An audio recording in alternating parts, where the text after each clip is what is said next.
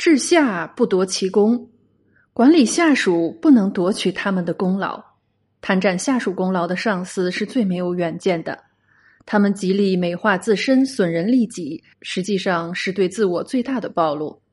人人都可见其虚伪与无情。有能力的上司不一定让人信服，而有缺陷但真心关爱部属的上司一定会深得人心。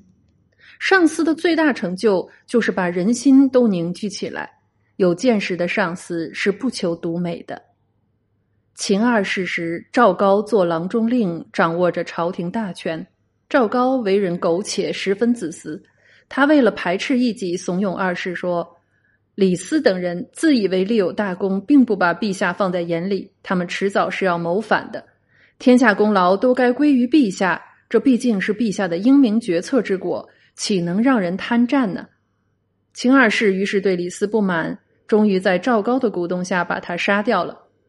赵高当上了丞相之后，加紧任用私人，秦军赏罚不明，无人愿战。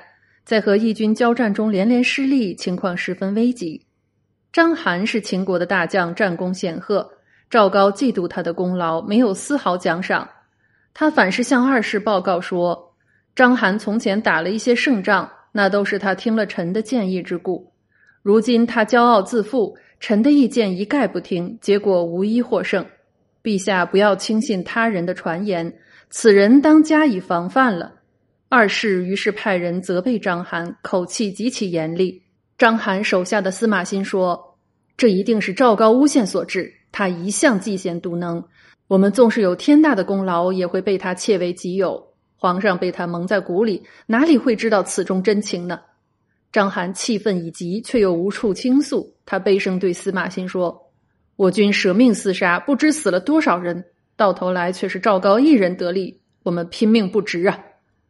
司马欣气泪道：“这种情况如不改变，将军的性命就危险了，请允许我面见赵高，替将军疏通。”司马欣来到都城咸阳，赵高听到通报，不禁阴冷一笑，说：“章邯非我私人，他是一定要除的，他求我也没用啊！”赵高拒见司马欣，一连三天都不露面。司马欣心中焦急，四处托人。知道内情的人便告诉他说：“章邯平日不交结丞相，丞相不喜欢他。现在疏通为时已晚。从前章邯有功自揽，丞相早就有气。时下他连打败仗，丞相更不会接受他了。”司马欣拿出重金，请人转呈赵高，不想无人敢受。他们说：“形势危急，一点钱财有什么用呢？”丞相未演过失，定会找几个替罪羊出来。章邯是逃不掉了。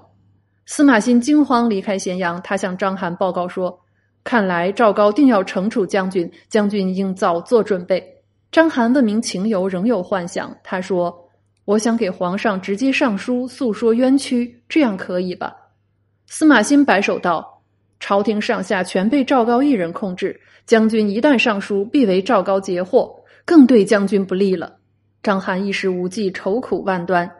当时章邯的军队驻扎在吉原，项羽的军队驻扎在漳河的南面。司马欣提议投降项羽，他分析说：“项羽勇不可当，难以对敌。我军本没有必胜的把握，何况即使我军取胜，赵高也会瞒住不报，以为济功。我担心赵高很快就要对将军下手，不如现在倒戈，保全性命。”赵将陈馀派人送来他的信件，也劝章邯反叛朝廷。信中说：“秦国朝廷不分忠奸，残暴无道，所以天下人才会背弃他。过去白起有那么大的功劳，尚免不了被赐死，何况是将军你呢？”赵高为了巩固自己的权势，从来都是报喜不报忧的。他专权乱政，而祸国的责任一定会被推到你的身上，这是他小人的本性啊！章邯看信流泪，哽咽道：“我被赵高压制已久，之所以不敢决断，是因为我对皇上犹有信心。今日看书上所言，我忽有猛醒，皇上也是不恤臣下的，我是愚昧太深了。”章邯派人向项羽求降，项羽将信将疑。项羽的谋士范增说：“秦国将相不和，互相争功，秦国是一定会灭亡的。章邯不为赵高所喜，他害怕赵高会加害于他。”我相信他投奔主公是真心的，主公万物生疑。项羽于是接受了章邯的投降，立他为雍王。项羽的实力因此更加强大了。